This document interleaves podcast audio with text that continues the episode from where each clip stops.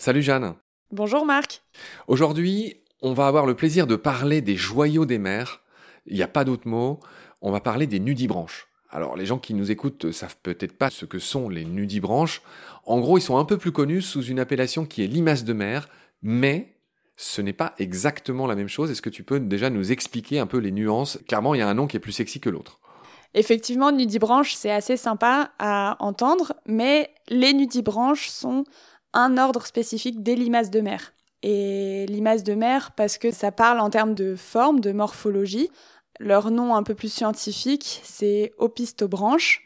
Et il y a plusieurs ordres dans les opistobranches, dont les limaces de mer. Tu me fais plaisir, tu me fais une sorte de cadeau, tu m'offres opistobranche. Opisto en grec c'est derrière, opistobranche bah, c'est les branchies qui sont derrière, en résumé posées sur leur cul. Pour faire simple, ils ont un petit panache, euh, les plongeurs qui nous écoutent le savent bien. elles en ont pas toutes, hein. des fois les branchies sont cachées dans ce qu'on appelle le manteau. Mais voilà, ces animaux, c'est une infraclasse pour être tout à fait précis, c'est-à-dire c'est en dessous d'une classe. D'ailleurs, leur classe, on peut la dire. C'est les mollusques gastéropodes. Du coup, l'embranchement, c'est les mollusques. Et la classe, c'est euh, Gastropoda, euh, des mollusques qui ont euh, tout l'estomac et le système digestif accrochés directement à leurs pieds. Oui, gastéropodes, voilà, ça veut dire qu'ils marchent sur l'estomac, quoi. Donc c'est les escargots, les limaces, etc. Donc effectivement, mollusques, tu l'as dit, gastéropodes, donc jusque-là, c'est une parenté commune. Puis bim, opistobranche, ben là, on commence à diverger. Et là, ce sont les fameuses limaces de mer qui n'ont plus rien à voir. mais il y a quand même des petits trucs qui ressemblent. C'est-à-dire que, comme nos gastéropodes, ils sont hermaphrodites. Exactement, comme les gastéropodes terrestres et notamment les limaces terrestres auxquelles euh, elles ressemblent beaucoup morphologiquement, mais pas euh, dans la classification. Elles sont hermaphrodites et elles ont hermaphrodites simultanées, c'est-à-dire qu'elles ont les deux sexes en même temps et les appareils reproducteurs mâles et femelles sont positionnés du même côté de l'animal. Comme ça, ça évite l'autofécondation. L'animal ne peut pas s'auto-féconder lui-même, donc ils ont besoin d'être deux. Et euh, en règle générale, ils se mettent en tête bêche pour pouvoir euh, se féconder. Une fois qu'ils se trouvent, ils s'auto-fécondent. Donc Jeanne, on a vu qu'il y avait une parenté avec les escargots et les limaces gastéropodes, ok. Mais à partir de voilà, opistobranche, là, c'est là que ça se subdivise. Les limaces de mer, elles n'ont de limaces que le nom. C'est d'autres ordres. Est-ce que tu peux nous donner une idée de cette espèce de grand groupe de limaces de mer? Donc du coup, dans les opistobranches, il y a plusieurs ordres, euh, 8 ou 10 en fonction de la taxonomie, de comment on, rentre dans le sujet, mais la taxonomie, ça change tout le temps, ça bouge beaucoup. Mais on va dire qu'il y a 5 ordres principaux dans les opistobranches. Il y a par exemple les céphalaspidés qui peuvent, elles, avoir une coquille euh, plus ou moins fine par rapport aux autres euh, limaces. Les anaspidés, comme par exemple l'aplysie, qui est aussi appelé le lièvre de mer parce qu'il a ses rhinophores qui sont très très euh, grands sur la tête, un peu comme des oreilles de lièvre. Alors tu as prononcé un gros mot, rhinophore, on va y revenir, mais les rhinophores, c'est les deux petites antennes qu'il y a devant, qui sont souvent lamellées, et on a l'intuition que ça leur sert un peu à sentir, à capter les molécules, les odeurs finalement Exactement. de leur environnement, les hormones. Ça leur sert à capter les différentes euh, odeurs, soit d'un partenaire sexuel, soit de la nourriture aussi. Euh, c'est vraiment leur organe sensoriel. Ouais, on dirait des petites antennes. D'accord, donc ça c'est pour les rhinophores. Donc t'en étais au lièvre de mer. Le lièvre de mer, voilà, qui peut euh, lui être assez grand. Ça peut aller jusqu'à 60. D'accord. Même si la plupart des espèces dépassent pas 10 cm, mais il y en a qui sont vraiment grandes. D'accord. Donc il y a aussi l'ordre des pleurobranches qui ont pour le coup, pleuro, c'est sur le côté, donc les branchies sur le côté.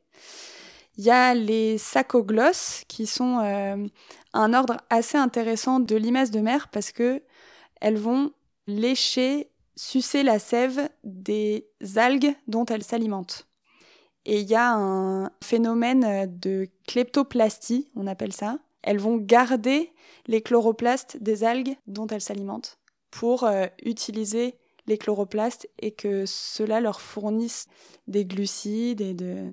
Il y a eu beaucoup trop de gros mots dans cette phrase. Alors, en gros, ce que font ces sap sucking slugs, en anglais, ça veut dire ces limaces suceurs de sève, c'est-à-dire qu'ils ingèrent ce qu'on appelle les chloroplastes, qui sont les mini-centrales énergétiques des algues, qui leur permettent, grâce à la photosynthèse, de fabriquer des, notamment des sucres. Donc, ils leur piquent non seulement ils les mangent, mais en plus ils leur piquent euh, ces petits outils qui fonctionnent en eux et qui leur servent donc indirectement euh, à s'alimenter. C'est ça la kleptoplastie, si j'ai bien compris ce que tu disais.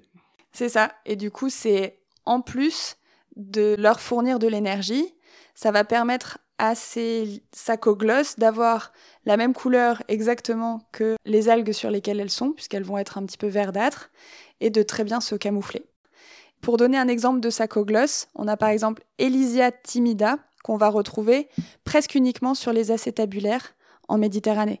Les acétabulaires, c'est des petites algues qui sont assez incroyables elles aussi. C'est des algues qui sont unicellulaires et ça fait comme une petite ombrelle, un petit chapeau posé sur une longue tige. Et tout ça, c'est rien qu'une seule cellule et ça peut faire jusqu'à 5 euh, cm de haut. D'accord. Alors, tu en étais dans les opistobranches, ce grand groupe des limaces de mer.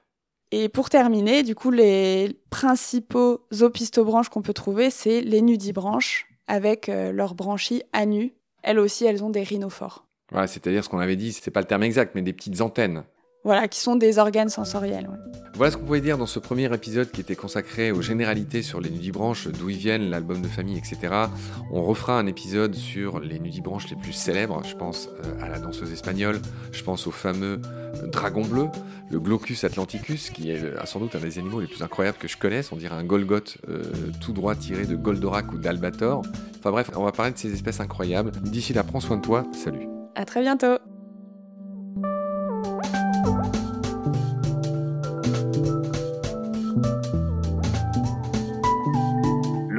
C'est la vie. C'est-à-dire que notre vie est intimement liée à la vie de l'océan. Voilà, c'est ça, pour moi, la seule chose qui compte. Tout le reste est secondaire, tirer du pétrole, des trucs. Pourquoi faire? Pour augmenter de 5% la production Rigolade